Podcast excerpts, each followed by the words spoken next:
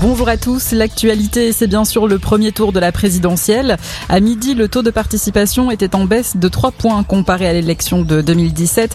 25,48% des électeurs avaient déposé leur bulletin dans l'urne. C'est en Saône-et-Loire, dans le Gers et l'Ardèche que le taux de participation était le plus haut. Dans les Outre-mer où le vote a commencé dès hier, le taux d'abstention a fortement augmenté en Nouvelle-Calédonie et en Polynésie française où les autorités ont enregistré à peine 24% de participation à 17h contre près de 44% il y a 5 ans. Le taux de participation en revanche est en légère hausse en Guadeloupe et en Martinique. Et puis les 4800 électeurs français de Shanghai n'ont pas pu voter. L'ambassade de France n'a pas obtenu de dérogation alors que la ville est strictement confinée à cause de l'épidémie de Covid. Les ministres des Affaires étrangères de l'Union européenne se réunissent demain pour discuter d'un sixième paquet de sanctions contre Moscou.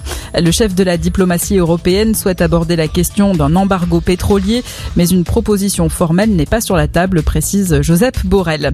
Boris Johnson, lui, s'est rendu hier en Ukraine et le Premier ministre britannique s'est engagé à fournir au pays des véhicules blindés et des missiles anti-navires.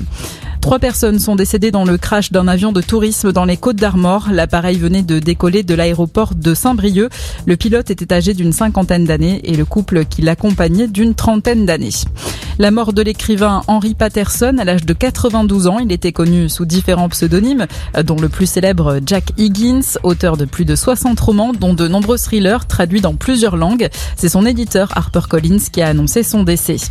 Le foot, 31e journée de Ligue 1, les Girondins se sont imposés face à Metz 3-1. L'affiche de la soirée, ce sera Marseille-Montpellier à 21h.